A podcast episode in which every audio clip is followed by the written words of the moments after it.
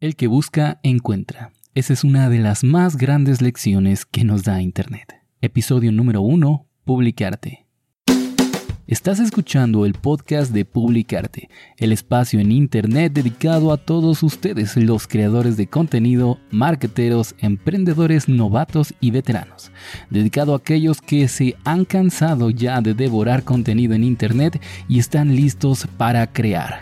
Bienvenidos, mi nombre es Amadeo Arroyo, soy especialista en marketing digital y el creador, locutor, postproductor, etcétera, de este podcast que estás escuchando. Sean bienvenidos al episodio número uno de, esta, de este nuevo podcast, ya que previamente para aquellos que me conozcan sabrán que ya tenemos también el podcast de estudios de mercado online, un podcast dedicado a la creación, a la enseñanza también de cómo crear el estudio de mercado para tu idea de negocio. En fin, si quieren saber más, ya saben que pueden acceder a las notas de este programa para poder dirigirse a ese otro podcast. En este podcast vamos a hablar sobre publicidad, sobre marketing en general, vamos a, enseñarles algunas estrategias, técnicas sobre publicidad, también algunas herramientas para la creación de contenido, porque uno de mis lemas es y siempre serán que el contenido es el rey, por ejemplo este podcast, por ejemplo un post que tengas en tu blog, por ejemplo las redes sociales, etcétera, etcétera, etcétera. Entonces vamos a dedicar eh, los escasos 10, 15, 20 minutos que dure cada uno de estos episodios de lunes a viernes con diferentes estrategias, con diferentes noticias, con herramientas, eh, reviews de alguna que otra herramienta o alguna que otra web que nos ayude a nosotros, creadores de contenido, para nuestra estrategia de marketing de contenido. En fin, en el episodio de hoy, los lunes, vamos a hablar en particular sobre herramientas de marketing o de creación de contenido. Los martes vamos a estar trabajando con tendencias y noticias de marketing. Los miércoles vamos a estar definiendo conceptos. Los jueves vamos a hablar sobre autores, libros, podcasts, canales de YouTube, etcétera, etcétera. Eh, en pocas palabras vamos a estar hablando de contenido recomendado. Y finalmente los viernes es uno de los días más especiales porque vamos a responder preguntas de la audiencia, ¿no? Entonces ya saben, si tienen alguna duda, algún comentario respecto a este podcast o quieren añadir alguna de sus preguntas para que las contestemos el día viernes, pueden enviármelas ya sea a través de mi página de contacto en amadeoarroyo.com, al contacto, también pueden hacerlo a través de mis redes sociales, por ejemplo en Estudios de Mercado Online, en Instagram y también en publicarte.am, que será el Instagram específico para este podcast.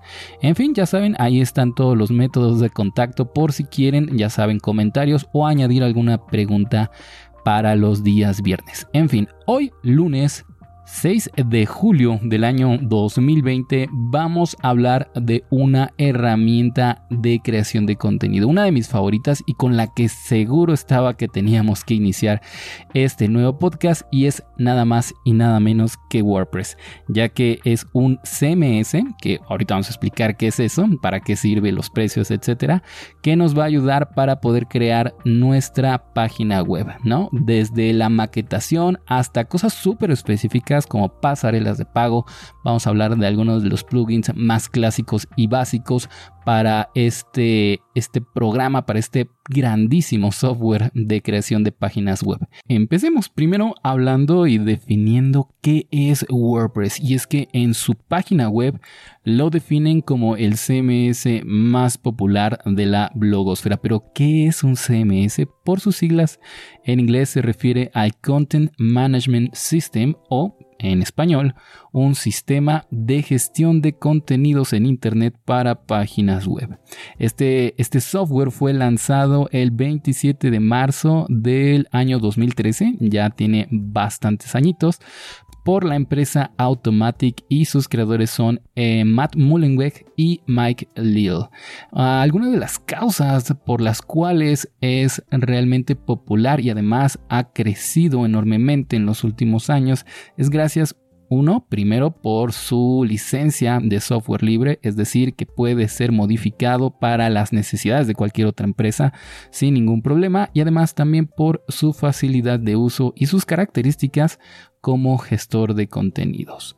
Según su propia página web, más del 37% de Internet se ha creado con WordPress. Esto es fantástico y es bastante curioso. De verdad, esta estadística me encanta.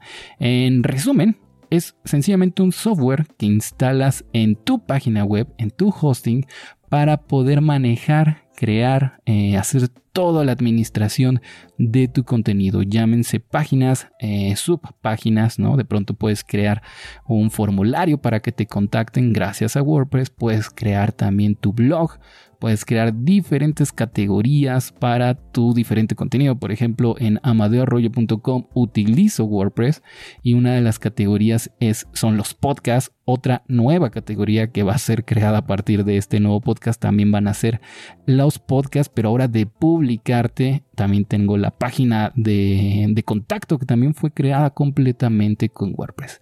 Eso en resumen insisto, una de las características que hace que, que sea muy popular y muy fácil de usar es que cualquier persona pueda hacer uso de este software sin conocimientos previos de programación web. Por ejemplo, no es necesario que conozcas de HTML, de CSS, JavaScript, etc. Estos son todos lenguajes de, bueno, no lenguajes de programación como tal, lo es más propiamente JavaScript, HTML y CSS son más bien eh, sencillamente código para poder eh, interpretar eh, páginas web. Pero bueno, en otras palabras, no necesitas conocimientos de esto ni tampoco de diseño en general porque eh, todo te lo ayuda a hacer directamente el propio WordPress, el propio CMS. Aunque obviamente el conocimiento, aunque sea básico o previo de cualquiera de todas estas áreas, seguramente va a traer un va a ayudarte a manejar de mejor forma esta herramienta.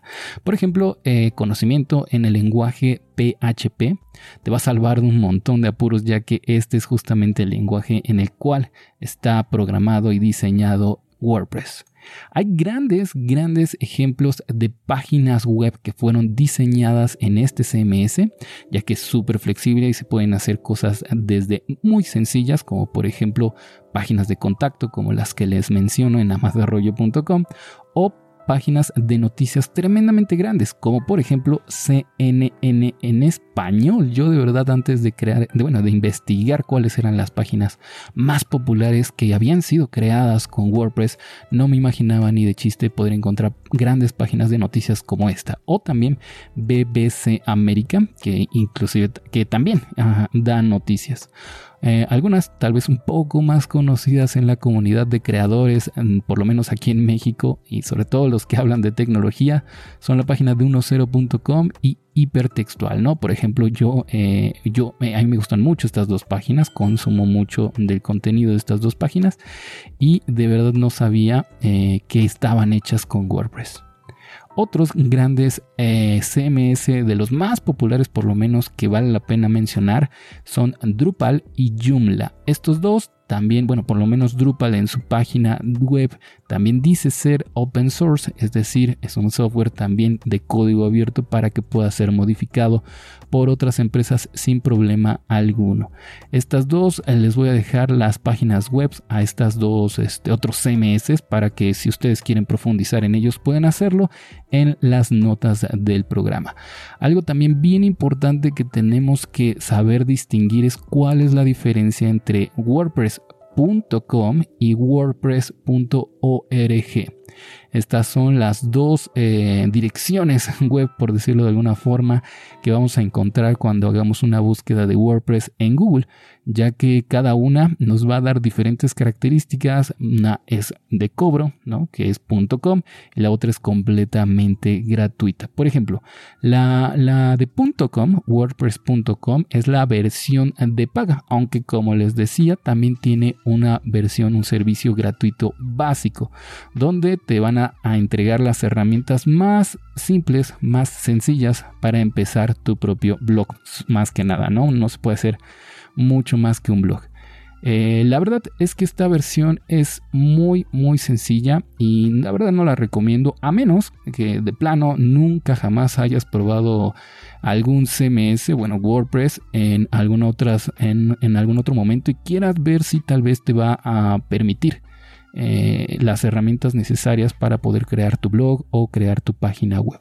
Una de las más grandes desventajas de .com y que además es una de las más comentadas en, en, la blogosfera es que en realidad el contenido que creas en ella sigue siendo de alguna forma propiedad de esta plataforma y por lo tanto puede que este desaparezca o que además, esto es algo muy grave, pueda llegar a ser víctima de la censura. Y es que al final del día tú estás utilizando su servicio, estás utilizando eh, su plataforma y aunque lo hagas de forma gratuita o inclusive de paga, sigue siendo parte de wordpress.com y por lo tanto sería como tener tu contenido en redes sociales. Por ejemplo, es algo que van a escucharme decir mucho. Eh, es preferible tener tu contenido en tu página web antes que en una en un, en un punto com como WordPress o en alguna red social, porque al final del día eh, tú no eres el dueño de Facebook, tú no eres el, dueño de YouTube, tú no eres el dueño de Spotify, y aunque conviene mucho estar en estas plataformas también, eh, la verdad es que este contenido siempre va a ser de alguna u otra forma censurado o manejado por ellos, ¿no? Entonces, al final del día, si estás en una red social y sabes moverte en ella, te va a ayudar mucho para crecer, pero si ellos también te lo permiten, porque puede llegar el momento en el cual ellos no quieren que de pronto tu contenido sea tan visible y por lo tanto afecten al mismo o desaparezca de la noche a la mañana. Esto es algo también que hemos visto pasar un montón de veces en el mundo digital y va a seguir ocurriendo. Por lo tanto, no podemos jugárnosla y dejar nuestro contenido así de suelto, porque seguramente te ha costado un montón de trabajo. Ahora bien, ¿qué pasa con WordPress.org? Seguramente tendrá puras ventajas después de haber analizado las desventajas de WordPress.com. Bueno, pues déjame te digo que sí, pero no. Realmente aquí el problema en WordPress.org es que tú necesitas tener algunos pequeños básicos conocimientos sobre cómo, por ejemplo, instalarlo en tu propio hosting, cómo acceder a tu propio dominio, cómo conectar estas dos piezas de tu página web, instalar eh, WordPress y finalmente ejecutarlo en su, en su principio, ¿no? Es decir, hacer las modificaciones iniciales. Que sí, claro, tiene algunas complejidades, no lo voy a negar, tal vez no sea para todos. Yo, yo por lo menos pensaba al principio que seguramente cualquiera podría instalarlo. Y aunque esto es cierto en cierta medida, la verdad es que hay personas que definitivamente odian hacer este proceso. Afortunadamente para eso, y creo que esto definitivamente ya más bien cabría en un episodio más, no en este, pero hay formas de automatizarlo y de hacerlo sumamente fácil la instalación y automatización general del de, arranque, por lo menos inicial, de WordPress.org, o bueno, la instalación de este software en tu propia página web, en tu propio hosting. Pero que lo sepas es algo que pues conlleva tal vez algunos pasos extras que necesitan tal vez de algún técnico en algunos momentos. Pero, insisto, WordPress.org es la página web en donde vas a encontrar el software donde lo puedes descargar completamente gratuito. Y esa es una gran ventaja, ya que al ser gratuito al ser open source, es decir, ser un software que completamente puede ser modificado por terceros, ha generado una comunidad gigantesca, de verdad. Yo, opino que por lo menos estas siguientes tres son de las que yo considero más grandes ventajas del uso de WordPress. La primera, como ya les iba adelantando, eh, la gran comunidad de programadores que lanzan de manera periódica nuevas versiones, muchas de ellas sin costo, no solamente de WordPress, sino también de sus plugins. Eh, y esta sería la segunda ventaja, que existen miles y miles de plugins, tanto gratuitos como de pago, para complementar y añadir nuevas funciones para tu web. ¿Quieres hacer un e-commerce con tu WordPress? Oye, pues hay plugins para realizar esto. Por ejemplo, se me ocurre WooCommerce, que es uno de los más populares. ¿Quieres tal vez crear un este, foro también en tu página web, una especie de red social? También existen plugins para esto. Desde cosas súper técnicas hasta, hasta versiones estéticas o añadidos estéticos para tu página web. Créeme, hay un plugin para cada uno. Que bueno, también lo dejamos para otro episodio. Seguramente también habrá desventajas de utilizar tantos plugins. Pero bueno, insisto, eso para otro episodio. La tercera ventaja que yo quiero destacar en este episodio del uso de WordPress es que una vez implementado técnicamente hablando eh, en cuanto a código hablando en un principio, tu página web está listísimo para ser utilizado por cualquier persona.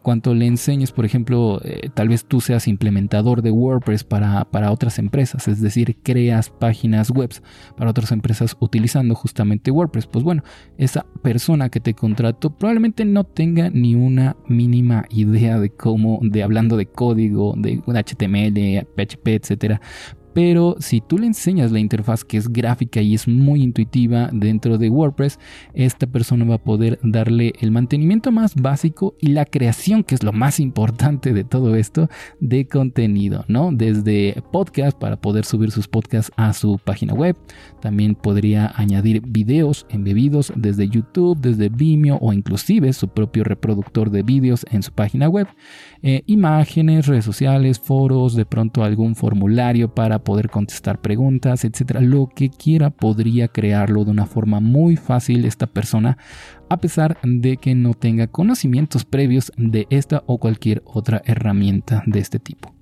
Finalmente, eh, algunos plugins súper básicos para terminar con esta sección de WordPress. Eh, que yo les recomiendo por lo menos, y esto sí quiero que quede bien claro, no estoy tratando de hacer la lista básica de, WordPress para todo el mundo, sino que esto dependerá completamente del tipo de página web que querramos crear, pero por lo menos para que quede este, un ejemplo de, de los básicos que por lo menos yo utilizo que más me gustan eh, implementar inclusive para algunos de mis clientes son por ejemplo Yoast SEO que es un plugin que te sirve para crear el SEO más básico de tus blogs no es decir mientras vas escribiendo Yoast SEO te da algunas recomendaciones te dice en qué puntos te estás equivocando te recuerda añadir palabras claves cómo utilizar títulos etcétera etcétera no el mínimo por ejemplo de palabras que es de 300 este, palabras para un eh, blog post aunque sea pequeño. Luego también Elementor, que es un constructor visual bastante genial, la verdad me gusta mucho, de hecho me encantaría poderle dedicar todo un episodio nada más a este porque eh, no te deja residuos en el código y eso también da para, para otro episodio definitivamente ya que hay muchos otros constructores visuales que a pesar de que son muy potentes entre comillas y muy completos también entre comillas. Lo malo que tiene el uso de ellos es que al final del día dejan un poquito sucia tu página web, un poco pesada a veces para, para poder abrirla por Google. También el tercero y último de los plugins que me gustaría recomendarles y que yo también utilizo mucho es Ninja Forms, perdón. Eh, o alguno otro, porque sé que hay varios más, para crear cuestionarios. Por ejemplo, en mi página web de amadeoarroyo.com, diagonal contactar, esa página está hecha con Elementor y incrustado un eh, formulario de Ninja Forms que de verdad están geniales para justamente que te contacte, ¿no? Es algo súper básico. Y con estos tres ya tendrías por lo menos el trabajo SEO que es súper importante para una página web y sobre todo en pleno 2020. También tendrías la construcción visual de una forma muy fácil, tanto para alguien que conoce de código como para alguien que es completamente nuevo como lo es Elementor. Y finalmente una, una forma de contacto con Ninja Forms. Estos son mis tres recomendaciones básicas, aunque obviamente, insisto, esto pónganlo entre comillas, porque probablemente habrá ahí muchos expertos que me dirán, no, es que te falta tal o cual, y bueno, no solamente estoy dando algunos ejemplos de plugins básicos. Pero en fin, yo creo que eso es todo, por lo menos en cuanto al uso básico, el conocimiento de WordPress, inclusive algunos plugins y sus ventajas. Gracias amigos por escucharme. Este fue el primer episodio de espero muchísimos más. Ya saben que pueden escucharme de lunes a viernes. En este podcast en la mañana ya estará publicado eh, este mismo para que puedan irse escuchando el podcast en transporte, yendo a la escuela, yendo al trabajo, yendo a la oficina o donde sea que vayan o eh, en estos tiempos de coronavirus probablemente desde su casa. Recuerden que también pueden escuchar mi otro podcast de estudios de mercado online. Es un podcast que publico todos los viernes a mediodía en donde trabajamos cada semana con una diferente idea de negocio. Y si ustedes quieren también enviarme alguna idea de negocio para este podcast o para este de publicarte, ya saben que me pueden contactar en amadorrollo.com diagonal contactar. No olviden también suscribirse en Google Podcast, Spotify, Apple Podcasts, iBox. Estamos en todos lados. Muchísimas gracias por escucharme. Bye bye.